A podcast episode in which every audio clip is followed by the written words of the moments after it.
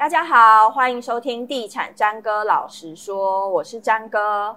为落实居住正义呢，台北市的政策里面有包括五项，包括可负担的住宅、弱势照顾、民宅更新、房市健全跟税制合理。那过去我们新闻常在讨论的就是，比方说租金补贴啊、社会住宅啊、危老重建啊，或是实价登录带来的资讯透明等等。哦，或者是另外也有房地合一税。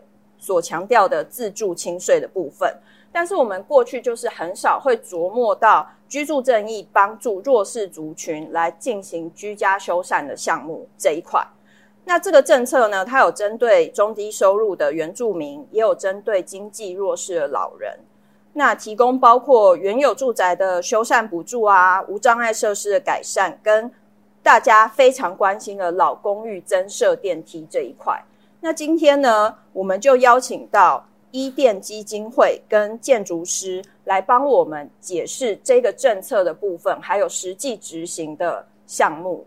欢迎伊甸基金会无障碍住宅发展中心组长郑长义，欢迎长义。好。然后我们欢迎伊甸基金会无障碍生活服务中心企划郑以乐，欢迎以乐。你好，好，然后欢迎建筑师王瑞婷。嗯，詹哥和各位听众，大家好。好，那欢迎三位来帮我们解释有关于这个我们怎么样去触摸得到这些政策，然后我们要怎么样来帮助自己？因为其实台湾真的就是迈入老龄化社会，这个是大家不不能否认的嘛。刚刚提到就是原有住宅的无障碍设施。它究竟包括哪些设备的改善？可以请长义这边帮我们做个解释。好，好，谢谢主持人。那我们的话，因为在二零二五年之后，每五个人里面就有一位，其中一位是老年人口。嗯、那台北市政府针对这个状况，我们成立了一个台北扶老软硬兼施的方案。嗯，我们主要是希望可以在家里面设置无障碍的空间，嗯、以及规划无障碍空间，让长辈在家里面可以更加的安全，嗯、然后以防跌倒这个风险。嗯。因为我们都知道，跌倒其实是呃老年人口死亡率最高的一个原因之一，所以呢，我们会会同我们的职能治疗师以及我们的友善厂商到家里面去帮长辈进行一个量身定做的无障碍空间规划。嗯，那我们可以做的包含有常见的扶手，嗯，像是一字形的扶手、L 型的扶手，或是面盆的环形扶手，嗯，然后我们还可以做像是浴室的止滑，嗯，等等的。然后我们还有剔除的物品，包含浴缸，因为浴缸对长辈来说是个非常高风险的东西，我们进出是有跌倒的风险。嗯，剔除浴缸之后呢，我们还可以剔除门槛，装设止滑条，嗯，等等的一些无障碍空间的规划。嗯，对。那我们方案包含的像是对长辈有危险的，像是地砖破裂啊，或者是壁癌的一些呃状况，对上呼吸道有影响，以及马桶破裂或是面盆有毁损的。我们都可以有在补助内进行申请，进行补助，然后帮长辈换新，然后让长辈在生活上更安全，以及更加的有品质。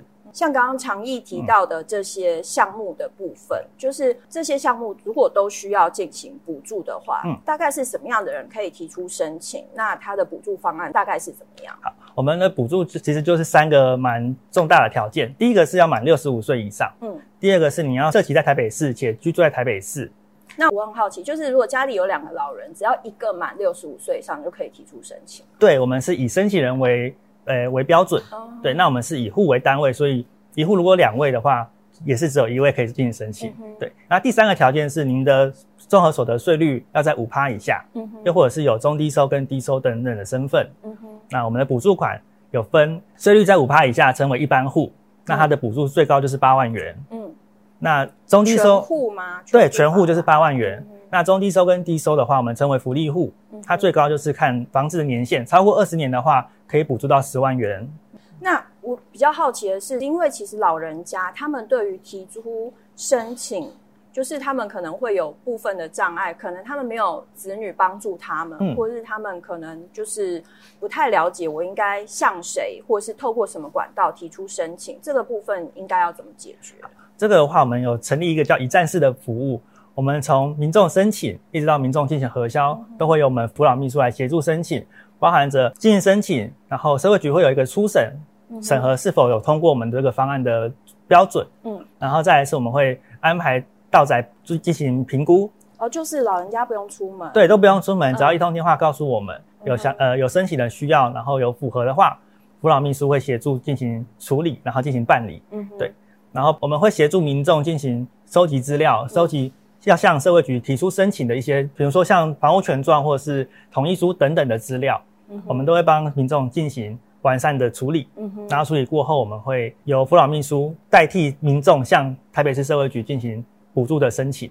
哦，其实很便利，就是一通电话，然后就会有人到家里来帮助大家完成所有的流程。是，没有错。那这个流程大概要多久时间？因为有时候老人家要等，我会觉得好久哦。是因为毕竟我们这个是属于补助型的方案，所以时间一定会比较长一点。嗯，那我们最快的时间从开始到结束，大约会需要两个月的时间。嗯哼，对。那如果说从申请到进场的话，最快的我们预过一个月时间就可以进场进行施工了。哦，那蛮快的。对，嗯哼，就是我们要预先的规划，然后预先的呃替自己未来老年的生活进行规划，然后进行思考，是，然后我们去共同的定定一个方向来做执行，这样子。嗯。那这个方案它大概已经持续多久了？我们从一百零二年的第四季开始承接，到目前已经迈入第十个年头了。嗯，对。然后在这个呃。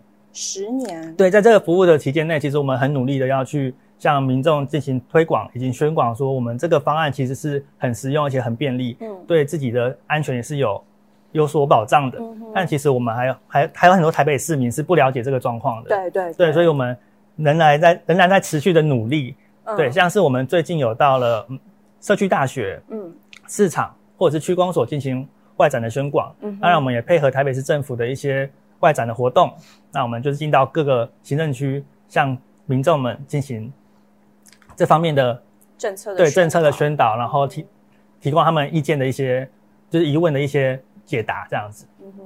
不过这个案子你说已经持续十年，从民国一百零二年到现在，其实过去大家对于老龄化社会这件事的认知还没有到非常的觉得就是很觉得这件事情是很严重。可是、嗯、可是这几年。应该是有慢慢体会到老龄化社会的来临，是，是，所以这段时间以来，关于这个所谓一站式的修缮服务的这个部分，大概绩效是怎么样？就是申请的件数啊，嗯、或者是通过率。我们有一个很明确的数字来做一个绩效的证明，嗯、就是说我们从一百零二年一直到今年到今天为止，嗯，我们累计总共申请数达五千案，五千，对，五千案。嗯、那我们实际到宅去评估的数量达到三千六百案，嗯哼，对。那我们实际有协助民众进行申请以及进行修缮的案件数，总共有三千案。嗯哼，对。那我们的曲线是逐年成长的，嗯，但是因为最这两年因为疫情的影响，所以我们的申请数其实有略微下降的。嗯哼，对。那在我们疫情过后之后，我们会更加努力，然后跟民众进行这个这方面的宣导。诶，那我有问题，像这两年因为疫情的关系，嗯，那你们是怎么样来进行这些？评估啊，或者是它的流程的部分。其实我们这两年蛮辛苦的，嗯，就像今年以今年为例就好了。我们在四月跟五月的时候，其实是有暂短暂性的暂停服务。嗯、那在呃恢复服务之后呢，我们是专员是全副武装，就是备好所有的防疫的一些设备以及措施。嗯，对，那我们就是要戴满口罩，然后进出。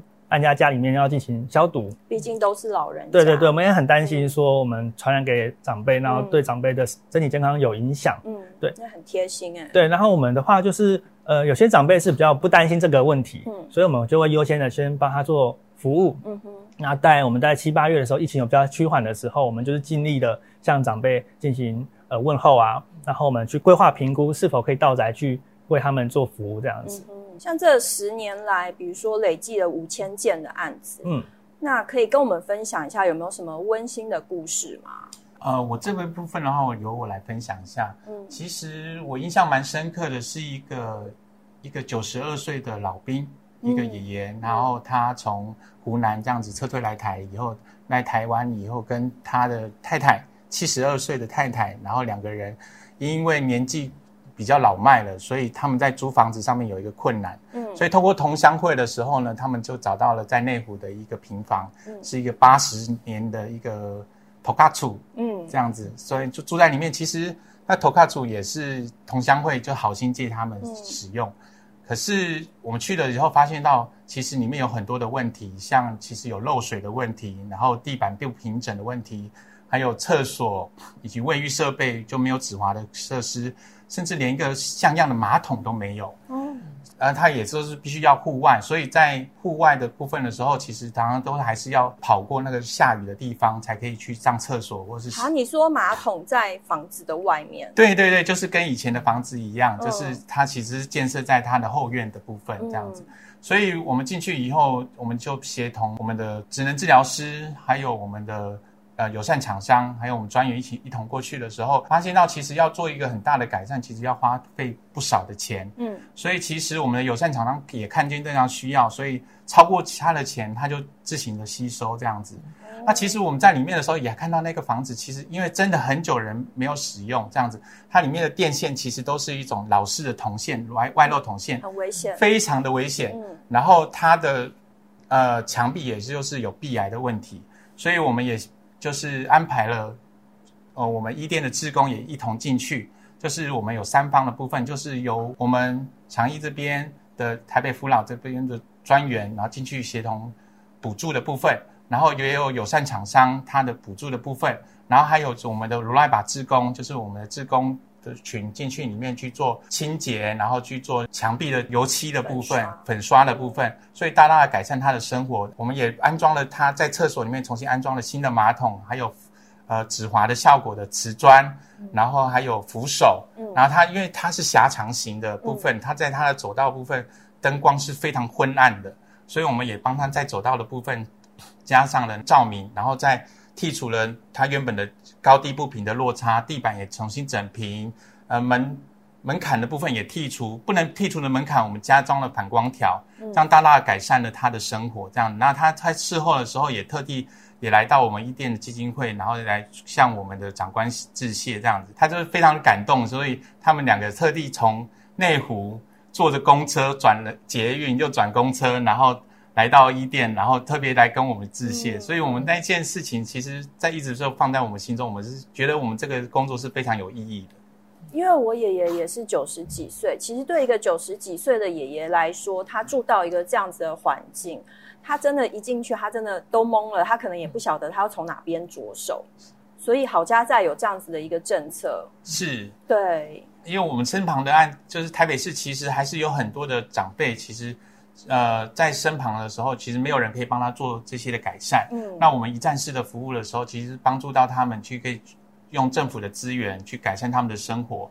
那这相对来讲可以降低他们跌倒的风险，这是我们台北市政府最在意的一个部分。因为一个人如果长辈呃跌倒了以后呢，其实他一年就是要多花到十三万的的医疗费用。这其实是对于呃，中低收入户、低收入户或是长辈独居老人来讲，是一个很大的负担。嗯、那我们在加上这些扶手，或者加上这些改善之后，加大降低跌倒的风险的话，才有更好的生活、更好的品质，然后再可以在地老化、在宅老化这样子。嗯、因为其实说实在的。你刚刚讲的这些这么多的修缮，如果没有这一笔补助的话，他们可能也非常难负担。是的，可能只能一件一件慢慢的做。是的，是的，对啊，是的，对啊。好，我们刚刚讲到了有关于居家修缮的部分，再来一个是大家其实非常关心的，是有关于就是增建电梯的部分。嗯、那其实有一个统计数字是说，台北市有三十年以上的老屋是超过七十万户的。嗯这七十万户的老屋，如果他要同步的做一个都市更新，是不太可能的。那他慢慢的做呢，也还是会对部分居住在里面的人造成困扰。其实对很多人来说，他最关心的就是我怎么样立即改善我住在老屋里面不方便的地方。所以加装电梯就会变成大家非常关心的一块。那我想要请问一下建筑师，就是有关于加装电梯的这一个部分啊，什么样的基地条件，或者是什么样条件的房子，它是可以进行这样子的一个改造？其实现在增建电梯需求非常多啦，因为每个人其实有一个都跟梦，我、嗯、希望可以翻新，但是都一直没有等到啦，嗯、因为那时间太长了，太长了。然后再来就是地段的问题，哈，就通常都是面临大马路才会比较迫切的被更新到，哈、嗯，建商才会进场，嗯，那。至于向内的，其实大部分都开始找寻另外的出路啦。嗯、所以增建电梯现在目前我们的询问度非常高。那怎么样可以增建电梯？哈，民众其实很难判别。嗯，所以我们觉得最好的方法就是说，当然你可以先看你家的楼梯间外侧到底还有没有一点点空间可以来从门从诶，因为这样看其实有点不准，因为台湾的这个风俗民情有很多的既有违建呐，哈、嗯，所以我们现在看到很多楼梯间走出来到这个马路这中间。其实呢，很多其实都已经有违建了。嗯，那你有违建，你就会误判说，哎，我家门口走出来就是马路，所以我没有地方增建电梯。其实这样不准确。嗯哼。所以最好的方法就是，其实，呃，可以来电到我们事务所啦。好，那打电话到我们事务所，我们会帮你留下一些资料。嗯。那我们会一一的做评估，评估以后就回电话，或者是直接打我的手机，我们我们来做协助。嗯。我们第一个就是要告诉我们地址，我们先用这个 Google 的这个地图先来看一次。那如果今天有机会，我们就会引导怎么往下走。譬如说，可能要调阅一些呃原本盖这个建筑物的竣工图哦，我们才能实际判断。那竣工图有了以后，我们才会到现场去做评估啦。好，因为通常要竣工图跟现场一起看，我才有办法百分百确认说可以增建电梯。那不过。我们也有很多案子不是增建在这个楼梯间外侧，有些增建在天井里面，嗯，有些增建在法定空地，嗯啊，就是说，其实不全然只有楼梯间外侧可以增建电梯，嗯、那怎么评估还是得找专业者啦。建议都是要找这个设计建筑师这样子来做，直接找上建筑师，对对对对，找建筑师来做评估这样。嗯哼，那大家最关心的一点就是。增建电梯这件事情，它会不会很贵？增建电梯呢，这不一下就太现实了。这这几年来，哈，确实是涨幅非常之高啦，哈、嗯。从以前可能三四年前四百八十万就可以坐电梯了，嗯，到现在你可能要有预算要有七百万。你才能坐电梯，嗯，好，但是因为目前政府不管是中央政府、地方政府都非常的在推这一个部分，哦、嗯，就是希望大家可以马上立即改善生活品质，对，所以譬如以台北市为例，它的补助有两百五十万，最高吗？对，最高两百五十万。嗯、那我们目前的案件全数都申请到最高补助啦，它的补助最高两百五十万，不能超过总工程经费的百分之五十，嗯哼，那但是总工程经费远远超过五百万啊。嗯，所以一定都可以拿到两百五十万啊，嗯、原则上都可以。嗯，那你用七百万扣到两百五十万，所以自付额大概是四百五十万。嗯，好去均分。如果今天是哎四层楼八户，八户，那一楼不出资，通常是一楼，一楼通常不出资。嗯，二到四楼六户去出资，嗯，那就一户大概七十来万，嗯的费用。嗯、那如果今天是说呃五层楼的，就一户大概五十万左右的费用啦。哈、嗯，那这时候大家会说，哎，五十万其实也不少钱，啊，对，对不对？但是我们要换一个想法，如果我今天把公寓卖掉，买华夏那个价差你要补起来，嗯，再加上你要去重新装修房子，又是几百万的事，嗯，所以怎么算？这个几十万的花费，远比你搬家来的划算，嗯、也比等都跟来的快速，嗯，好，所以这是一个方法啦。第二个就是我们觉得它其实是一个另外一个也是很现实层面的获利行为，就是第一个你拿得到补助款。嗯，第二个，你的建物产权会增加，嗯，啊，它会分回一些平数。第三个是你从公寓变华夏，所以呢，你今天的建物就会增值。对，我们以啊单平增值十万块来说，保守来说，一平增值十万块，如果你有三十平的房产，你就增值了三百万，嗯，远比你出的营造费多很多，嗯，所以我们现在发现有一些比较好的地段。大家抢着出资啊！嗯，为什么抢着出资？因为我们现在，呃的说法是说，如果你出多少百分比的钱，嗯、你就可以领回多少比例的补助款，补助款，领回多少比例的建物产权、嗯、登记回来。所以这时候比较好的地段，住户不管他是二楼，其实搭只搭一层楼，他也会抢着要出钱。嗯，所以就会变成。均分照就让这一切事情变顺利了，嗯、对不对？但但还是有一些地段会希望说五楼出多一点，五四三二这样子开始出的话是四十趴、三十趴、二十趴、十趴这样出法。嗯、那这种也有，好，这种也有。那我觉得目前在执行上这两种方式都还蛮顺利的啦，嗯、所以钱的部分我觉得远低于你其他的。处理的手段是，对对对，没错。而且刚刚提到都更，其实都更少说也要十年八年的。呃，对，比起装电梯应该对装电梯大概一年内就可以完成啦。对对对对，如果找到一些比较合适的建筑师和营造厂，比较呃有信誉的，好，嗯、那原则上大概一年左右可以完成这个程序，包含程序加上电梯增建的这个工程。对。那刚才我们一开始就提到说，其实，在电梯的呃增建的过程，是一开始的时候，我们需要所有的住户都同意吗？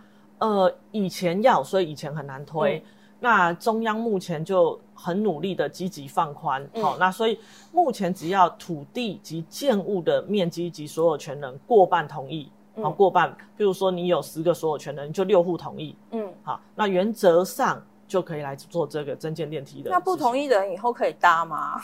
哦，这个也是一个很 巧妙的事情，就是未出资者，嗯，好，他也许是同意户，但他未出资，嗯，好，那未出资者未来可不可以搭电梯？其实这个是住户协商，嗯，那也有一些住户是保守派，就是说我很想盖，我也愿意出资，但是我很怕盖不起来，所以他一直不愿意出资，嗯，这哎是一个伪装型的这个未同意户，嗯，好，那。这个有一个缺点啦，哈，就是说，如果你不出资，你就等到结束以后，你才想要去出资，有可能产权都已经登记给已经出资者。对对。那时候产权，你就算出资，你可以搭电梯了，但你也产权分不到了。嗯。好，我觉得这个有点损失。嗯。那有一些住户们是很坚决的不让不同意户，嗯、就是你未同意嘛，你从头到尾没有贡献嘛，所以我不让你搭。嗯。有这种，那也有比较。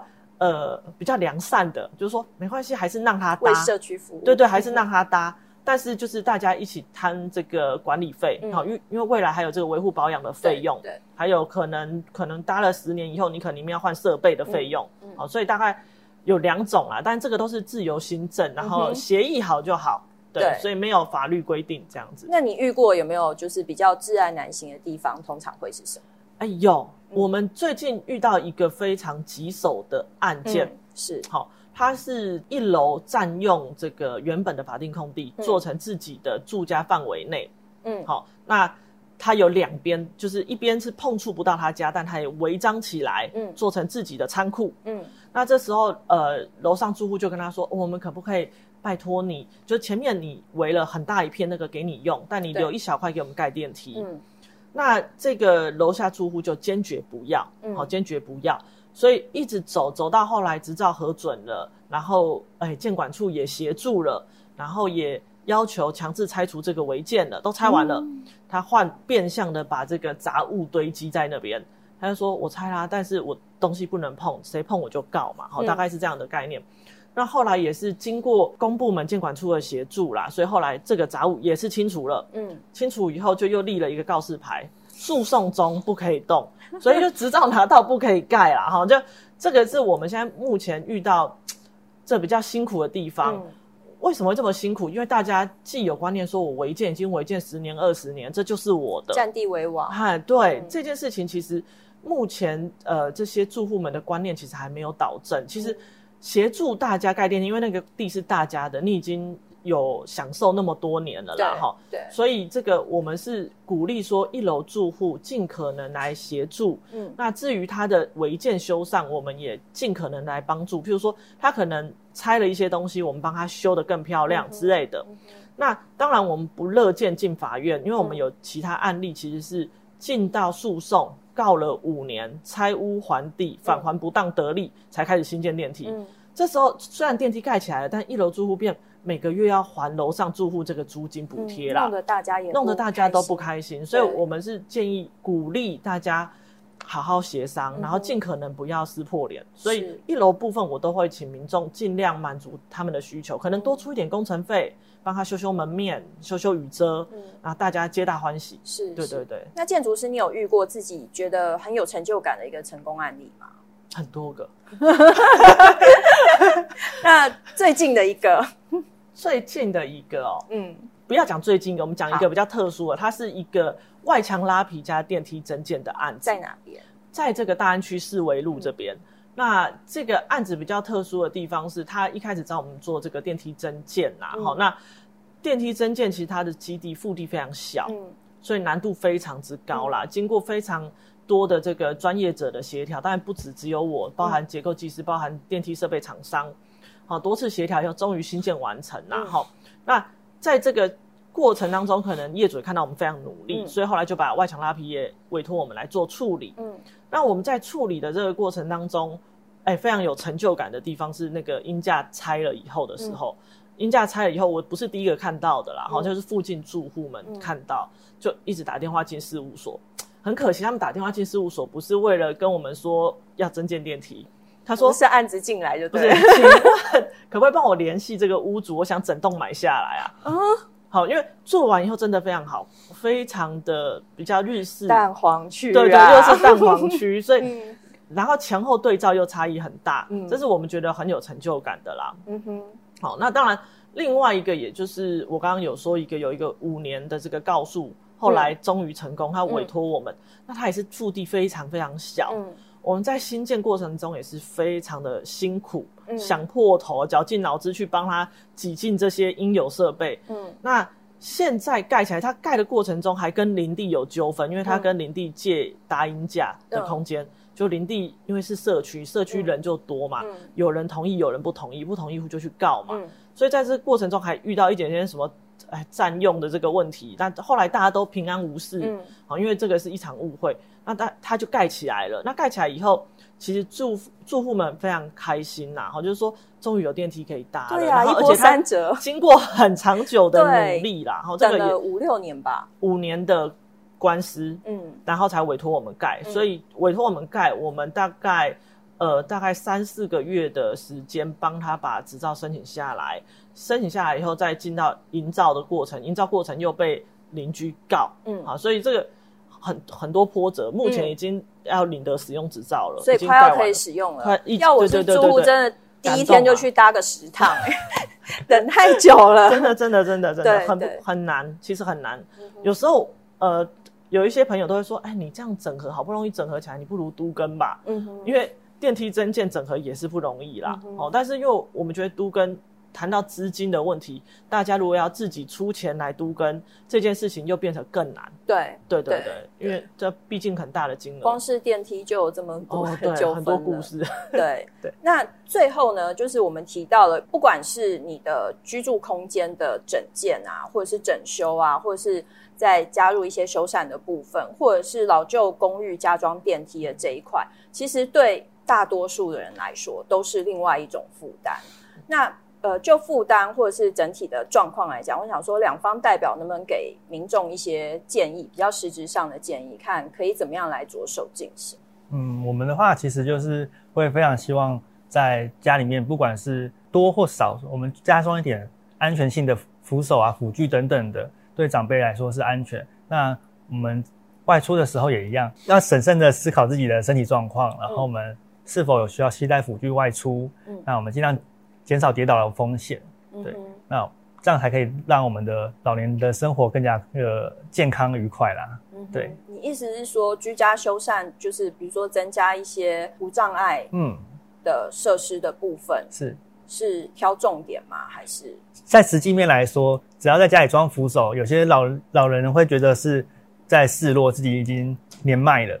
对，这是这是非常现实的一个层面。但我们还是希望在重点的区域，比如说在浴室容易滑倒的地方，嗯，我们加装一支必要性的扶手，嗯，等到真的哪一天不小心快要滑倒的时候，至少有个支撑点可以抓着，嗯，这样不会整个去跌倒，然后受了比较重严重的伤这样子。嗯所以比较重要且普遍的设施通常是什么？通常是扶手。扶手。那我们会着重在浴室的地方，因为毕竟浴室洗澡或是使用水的时候容易湿滑，嗯，然后湿滑就会造成跌倒的风险。不仅仅是老人啊，其实连青壮年都会有这个风险。对。所以有有时候有一只扶手，青壮年可以救自己一命。嗯哼。所以如果说你真的是预算有限的人的话，嗯、就是可以只要针对重点区域来做加强就可以了。对，我们也是希望就是以。单一区域为目标，这样才不会我们可能说进到家里面每个地方都修一点，这样子看起来就很奇怪。对，再善用政府的补助，这样其实负担就可以稍微减轻。嗯，没有错。对，那建筑师针对电梯的部分，是我的建议是这样：社区其实要凝聚共识啊，嗯、因为不可能由建筑师去做整合哈，嗯、所以呃，最好的方法就是说，一开始社区先凝聚共识，有没有电梯增建的意愿？嗯，好，不要说马上签同意书，这太恐怖了。嗯，但是意愿大概有差不多过半了。嗯，好，过半就是你可以成案的几率了，你就可以到我就是可能跟我们事务所联络，嗯，然后把相关资料给我们，我们来做评估。因为我们其实常去开说明会，去开说明会的时候，其实大家问的问题很多元。好。当然不止电梯啊，有，一些人，我我刚刚问的那些应该都都有。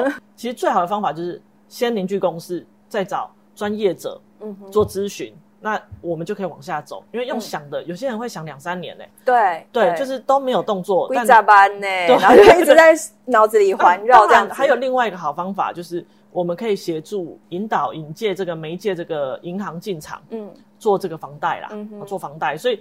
增建电梯没有这么难，它如果以房贷来说，它一个月就是几千块管理费啊。嗯，好，所以这一件事情就可以马上解决你资金上的困扰。嗯哼，是对。大家听了专家帮我们解析了这一块，就是有关于你可能想了很久却又不敢做的事情，那其实对我们的日常生活都是相当有帮助的。希望大家听了这集节目之后，可以就是坐而言不如起而行。对，谢谢大家，谢谢，拜拜，谢谢，谢谢。